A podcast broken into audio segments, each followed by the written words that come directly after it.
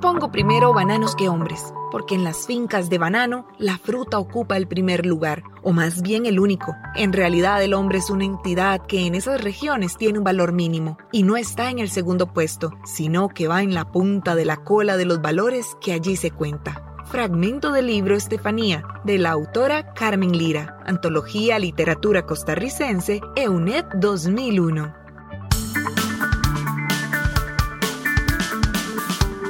Onda UNED. Radio. Imagen y sonido. Hasta donde estés. OndaUNED.com.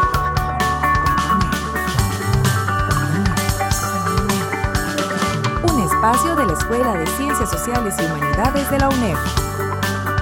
Hasta donde estés. Onda UNED. Acortando distancias. Acompañamos tus estudios. Cátedra sin fronteras.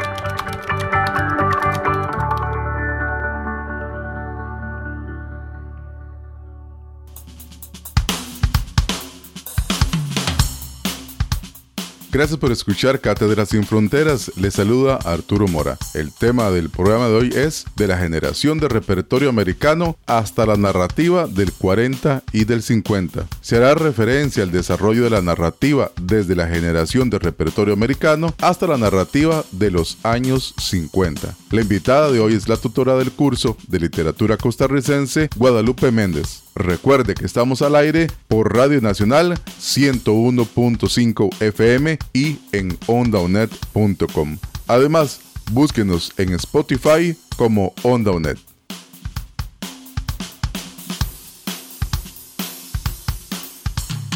Cátedra sin fronteras. La primera pregunta es, ¿cómo surge la generación de repertorio americano? De forma muy breve, me gustaría mencionar antes que en esta etapa se abandona la imagen idílica y tradicional que se había construido en torno a la literatura costarricense. La literatura de las primeras décadas del siglo XX va a plantear una serie de transformaciones, las cuales irrumpen de manera significativa en las formas de representación de la identidad nacional. Esto es que la consolidación de una burguesía capitalina y su respectivo desarrollo comercial van a desatar los síntomas de una proletarización y desigualdad social se venían desarrollando desde mediados del siglo XIX en el interior del país, en la parte citadina principalmente. ¿Y este panorama qué va a provocar? Pues el surgimiento de la lucha y la organización obrera, la defensa en contra de la explotación laboral de la mujer, el maltrato infantil, la violencia doméstica, la pobreza, la migración campo-ciudad. Estas problemáticas indudablemente van a despertar una conciencia y sensibilidad crítica que definitivamente va a modificar aquel imaginario pacífico y propuesto por la generación del Olimpo. En este programa en particular vamos a hablar de tres etapas que abarcan esta posición política que les mencioné anteriormente. La primera eh, va a estar dirigida por la generación de repertorio americano, que va más o menos de principios eh, del siglo XX. En la segunda etapa se va a hacer referencia a la narrativa entre 1920 y 1930.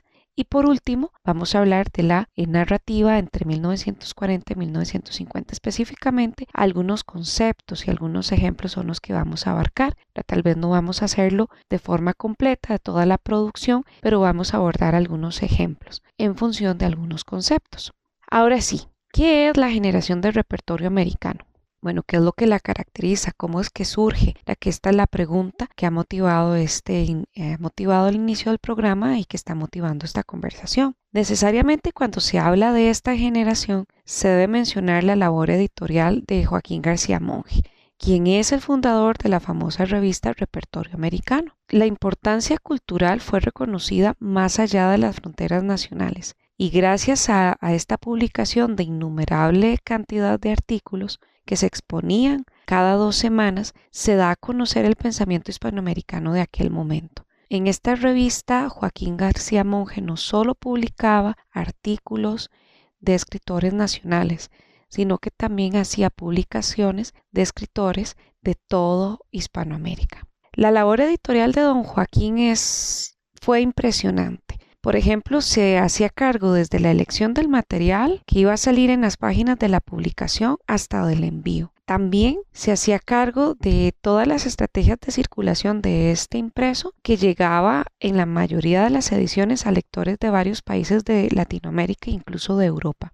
Don Álvaro Quesada Soto, en su texto Uno y los otros, Identidad y Literatura, nos dice que esta revista, fundada por García Monge en 1919 y dirigida por él hasta su muerte en 1958, se convirtió para los escritores e intelectuales costarricenses de esa generación en el símbolo de la reformulación del proyecto nacional que se va a iniciar o que se inició, perdón, con la mencionada generación del Olimpo. Esta revista entonces fue un espacio de diálogo al mismo tiempo que de discusión sobre los asuntos nacionales e internacionales y que fue poco usual en la Costa Rica de principios del siglo XX. Ahora, ¿cómo podríamos definir esta generación? Podríamos decir que es un grupo de escritoras y escritores intelectuales costarricenses cuyo rasgo más sobresaliente es esa actitud crítica y sensible frente a los cambios económicos e ideológicos que se estaban viviendo en Latinoamérica en general en las tres primeras décadas del siglo XX. Esta generación, dice Mijail Mondol, se debe analizar entonces en contraposición con el discurso oficial de la identidad nacional, que había sido elaborado por la generación del Olimpo. Las producciones literarias de los escritores de este periodo comienzan a cuestionar los problemas de la desigualdad y contradicción social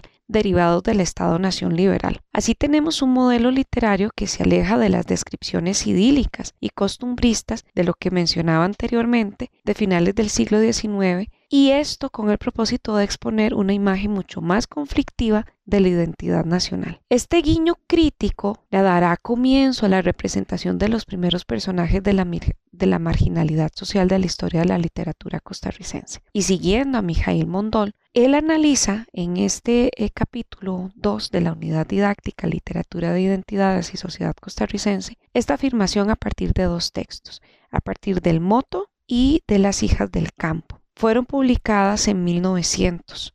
Ambas novelas marcan un momento de transición entre el modelo costumbrista y la tendencia sociorealista de la literatura nacional. El moto es considerada la primera novela costarricense ¿Por qué? Porque va a ser la primera novela que va a cuestionar esta imagen idílica implementada por la generación del Olimpo. Además que estas dos novelitas son las que se ajustan a este modelo que se venía discutiendo desde finales del siglo XIX y principios del siglo XX sobre la literatura nacional. El moto, eh, como les decía anteriormente, va a cuestionar ese ideal nacionalista de la identidad costarricense va a revelar los primeros malestares y las primeras contradicciones sociales en torno a los valores e instituciones patriarcales que fundamentan la imagen y la identidad nacional.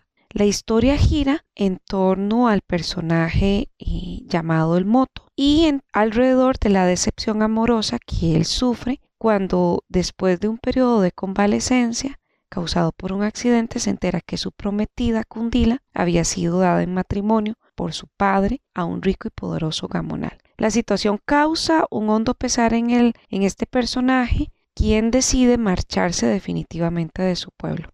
Eh, bajo este motivo amoroso que desencadena toda la historia, la novela de García Monge va a expresar una situación de desigualdad ante el poder social y económico de los gamonales y las condiciones de marginalidad y desamparo del sujeto campesino.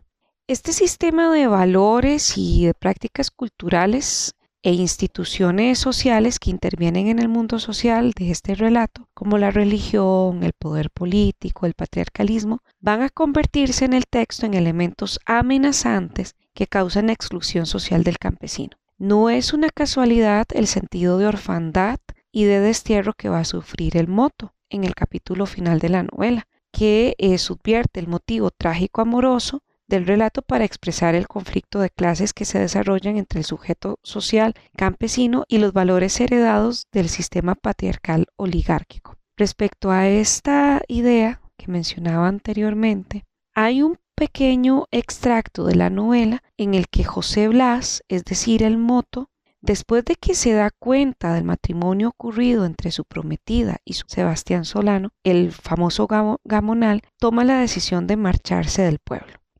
Y dice así, no hay más que resignarse, hijo. El moto no replicó. Un profundo sollozo salió de su pecho, quedóse inmóvil un instante y luego se alejó lentamente. ¿Dónde vas? le preguntó don Januario. A las salinas, al fin del mundo, para no volver. Adiós, padre. Y la campana con su alegre repiqueteo parecía responder al último adiós del moto, el cual, claudicando de la pierna derecha, partió al ocaso, sin rumbo, sin volver la cabeza, iba abrigado en las sombras de la noche, por entre la red de veredas, a través de potreros y cercados. Al igual que el texto, el sentimiento de autoexilio que confiesa José Blas al padre Januario en el fragmento que leí anteriormente, evidencia el desenlace trágico de, de esta novelita al mismo tiempo que va a inaugurar el primer desplazamiento hacia la periferia por parte de un personaje de la literatura costarricense. En, la otra novela de Joaquín García Monge, Las hijas del campo, está inmersa en el contexto capitalismo de principios del siglo XX. La novela va a introducir en la literatura costarricense el tema de explotación y degradación moral que va a sufrir la clase social campesina ante el fenómeno de migración ocurrido entre campo y ciudad.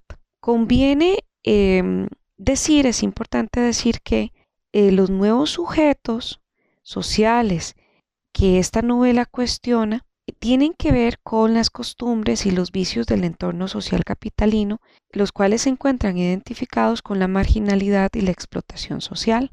La de, igual, siguiendo a Mondol, las hijas del campo entonces van a ser uno de los primeros textos de la literatura que van a confrontar el modo de vida campesino con la actitud libertina y modernizadora de la ciudad, la cual va a ser percibida como un espacio de degradación y corrupción moral. De esta manera tenemos un panorama acerca de la influencia que tiene la generación de repertorio americano en la formación de una literatura nacional. Como les decía, es una generación que va a cuestionar esta imagen idílica y lo vemos, eh, por ejemplo, en El Moto o en Las hijas del campo, que son los textos que se mencionaron anteriormente. ¿Sabías que?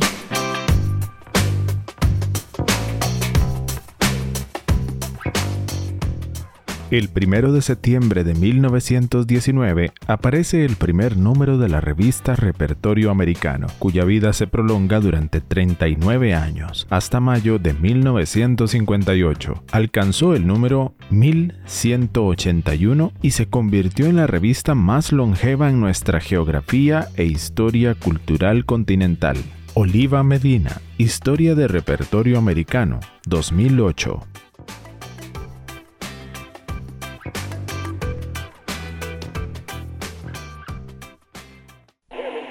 Onda UNED. Acortando distancias. Les recuerdo el tema de hoy, de la generación de repertorio americano hasta la narrativa del 40 y del 50. Para continuar el programa, la profesora nos responde, ¿por qué se habla de desencanto y desmitificación en la narrativa de 1920 a 1930? Bueno, hablemos primero de Max Jiménez. Este es un autor costarricense, es un artista costarricense cuya producción es bastante importante. Fue escritor, escultor, pintor. Sin embargo, eh, fue duramente rechazado por la sociedad de aquel momento debido al agudo cuestionamiento que realizaba su obra en torno a las convenciones ideológicas y culturales que regían el modelo de identidad nacional. Eh, Max Jiménez se considera uno de los primeros autores en cuestionar el discurso literario desde el punto de vista artístico. Va a cuestionar los mitos e imaginarios desde los cuales se definía el sujeto colectivo nacional. Retrocedamos un poquito al programa anterior o a la unidad, al capítulo 1, eh, que conversamos la semana pasada y recordemos que en la formación del Estado eh, costarricense la invención de la nación se fundamenta en, en algunas nociones como el abriego sencillo, el valor del trabajo, la paz y el ideal étnico de la blancura. Así, Todo este conjunto de construcciones simbólicas van a formar parte de un proceso de mitificación que rige el modelo oficial de la identidad costarricense. La desmitificación entonces va a ser o debería ser comprendida como un tipo de discurso cuya finalidad estética consiste en desestructurar de manera crítica esos valores y esas representaciones eh, más dominantes dentro del consenso social. La desmitificación va a poner en evidencia esos mitos culturales desde los cuales las distintas sociedades inventan y reproducen su identidad, la naturaleza subversiva se va a convertir en una gran amenaza para el poder y el control político, pues también este tipo de discurso evidencia las contradicciones sociales y los intereses ideológicos de una determinada colectividad o grupo social. En este sentido, entonces, reitero, la desmitificación va a constituir una especie de contradiscurso que permite cuestionar los estereotipos culturales desde los cuales una determinada colectividad se imagina a sí misma, ¿verdad? Que en este caso es eh, toda esta generación del Olimpo. La literatura es importante siempre entenderla dentro de su contexto histórico, social, político, económico. Yo me preguntaría, ¿y cuál es el panorama? Porque estamos hablando de desencanto y desmitificación en esta narrativa particularmente. Bueno, ¿qué es lo que tenemos? ¿Qué es lo que está pasando en el mundo? Y tenemos efectos económicos y culturales, por ejemplo, ocasionados por la Primera Guerra Mundial, 1914-1918, estalla la Guerra Civil Española, 1936, tenemos la gran crisis del capitalismo mundial por la caída de, la bolsa en Wall Street, en eh, Nueva York, 1929.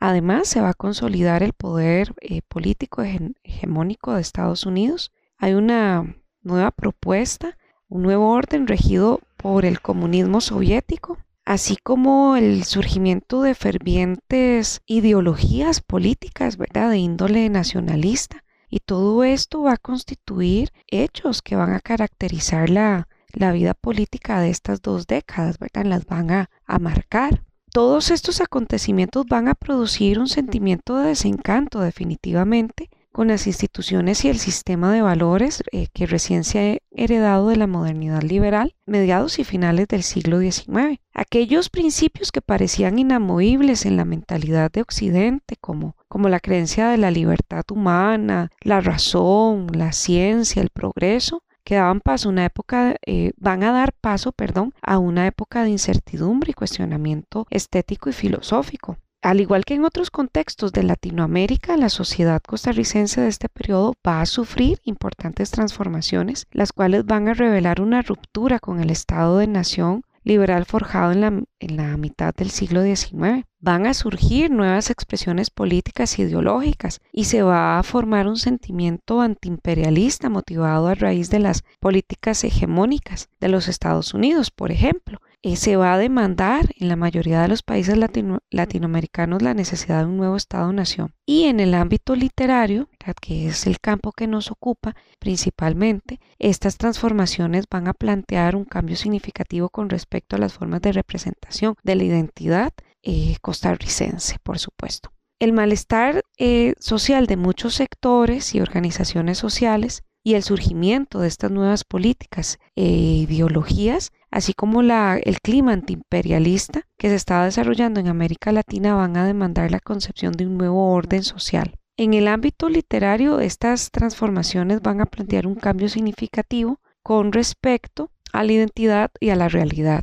social eh, costarricense. Pero bueno, ¿cómo vemos todo este este malestar, cómo se refleja esta crisis, cómo se refleja esta visión en la, en la literatura. Vamos a hablar de un par de ejemplos. En el caso del Mosco, la de Max Jiménez, vamos a, navegar un poquito por este texto y bueno, vamos a hablar posteriormente del cuento Ramona de Carmen Lira. Estos son dos ejemplos que van a reflejar este malestar en la literatura propiamente de este periodo. Valga decir que Carmen Lira es, es una escritora que abarca o que ocupa todos estos periodos de los que estamos hablando, ¿verdad? Desde la generación del repertorio americano, la narrativa de 1920-1930 hasta la narrativa del 40-50. Ella es una escritora, repito, que navega en estos tres periodos. Por eso ustedes en la unidad didáctica se la van a encontrar que abarca estas tres etapas o se encuentra en estas tres etapas, principalmente en la narrativa entre 1920 y 1930 y la narrativa 1940-1950. En el caso del cuento Ramona, la mujer de la brasa de Carmen Lira, eh, tenemos un relato que nos cuenta eh, la historia de una mujer que es madre, esposa, ama de casa y que sufre una serie de maltratos por parte de su propio entorno familiar, llámese esposo, hijos e incluso hasta la suegra. Eh, Ramona es expuesta como un caso ejemplar que, que, representa las condiciones de explotación e indiferencia que vive la mujer dentro de la sociedad costarricense de la, de la época y el texto particularmente denuncia la temática de desigualdad de género, la indiferencia, la cosificación que sufre la mujer dentro de su propio espacio familiar. Eh, particularmente creo que acá es donde eh, se desmitifica, ¿verdad?, aquel mito sobre la maternidad. El cuento cuestiona, ¿verdad?, qué es lo que debe hacer una madre, cómo debe ser una madre, si es lo que dicen los personajes, su esposo, la suegra, o si es lo que está haciendo Ramona, ¿verdad?, por su familia, que ella se desgasta de sol a sol por llevar la comida, por mantener la casa. Finalmente, se debe eh, destacar que el principio de, desmitificación, que este concepto que está presente en algunos textos de la literatura costarricense no puede desligarse de las intenciones conscientes e inconscientes que un determinado grupo eh, social expresa con el afán de evidenciar los mitos e imaginarios que rigen en un determinado momento histórico la identidad nacional costarricense. Hay que verlo de diferentes eh, aristas. No hay. No hay dos fuegos igual. Es un niño. Abriendo libros. Los amorosos son los insaciables. Se van llorando. En Onda UNED. Que puede contar conmigo. Ya les había dicho otras veces que aquella compañía no se miraba en pelos. ¡Con cuidado! Hacía meses de meses que los recibidores de banano tenían órdenes de rechazar la fruta de los productores particulares a como hubiera lugar. Porque la demanda allá en la tierra de los machos estaba floja. Y así no fue que muchos habían parado ya las patas. Y el que no estaba con el agua hasta las orejas apenas se mantenía equilibrándose de milagro al borde de la ruina. Y si eran los trabajadores, imagínense ustedes. Usted se soca y se soca la faja y de aquello que les conté para echarse al buche y sostenerse viviendo. Un día no y el otro, pues tampoco. Onda UNED Acortando distancias. Ya para cerrar el programa de hoy, la última pregunta. ¿Cómo se refleja la palabra militante en la narrativa del 50 y el 40? La narrativa de los años 40-50 defendía una concepción política e ideológica de la literatura. Esto quiere decir que este conjunto de intelectuales, también militantes del Partido Comunista, consideraban que la creación literaria debía cumplir una función social y que por lo tanto debía estar comprometida con las problemáticas y, transformaciones sociales de la época. Recordemos además que este periodo, inicios del siglo XX, principalmente entre 1930 y 1950, estuvo marcado por importantes tensiones y conflictos políticos económicos que terminaron por fracturar el modelo liberal del Estado-Nación costarricense. Además, Debido a la gran crisis de 1929, a los conflictos bélicos internacionales, la caída de las exportaciones en el mercado internacional y los nuevos síntomas de desigualdad económica, la sociedad costarricense en general de aquellos años va a experimentar un profundo malestar, el cual va a desembocar con la creación de reformas sociales y el surgimiento de nuevas fuerzas y actores políticos. Dos son las características fundamentales que marcan eh, la literatura de esta época. Vamos a tener la preocupación estética o formal del lenguaje y una concepción de la literatura como instrumento para la denuncia social. Una de las formas desde las cuales se puede comprender la producción narrativa de este periodo reposa en el concepto de la palabra militante.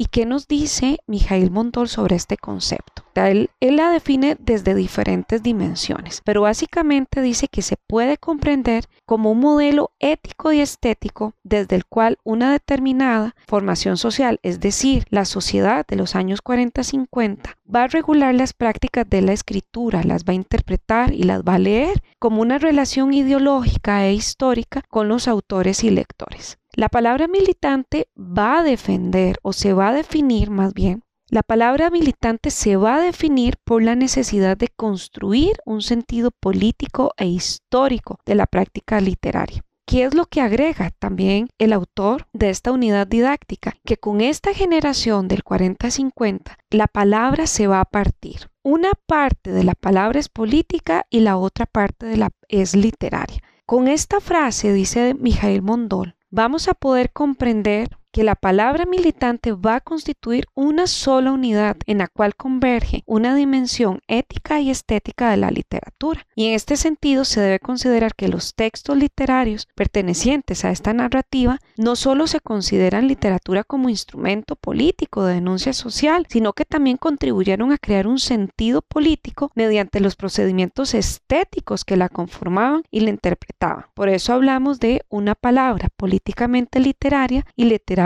política. Un ejemplo que nosotros podemos mencionar es el cuento La de Arena de Fabián Dobles. Este cuento va a asumir una posición crítica e ideológica porque denuncia la explotación en eh, las bananeras. Acortando distancias. Recuerde que puede escuchar Onda ONET de lunes a viernes a las 9 de la noche por Radio Nacional 101.5 FM. Este programa tuvo la participación de la profesora Guadalupe Méndez en producción, Diana Bokenford y José Navarro en locución, Arturo Mora en locución, producción y edición. Le agradecemos su sintonía. Acompañamos tus estudios. Cátedras sin Fronteras.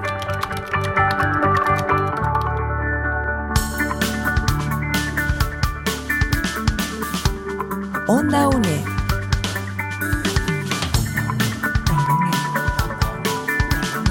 Imagen y sonido, hasta donde estés. OndaUNED.com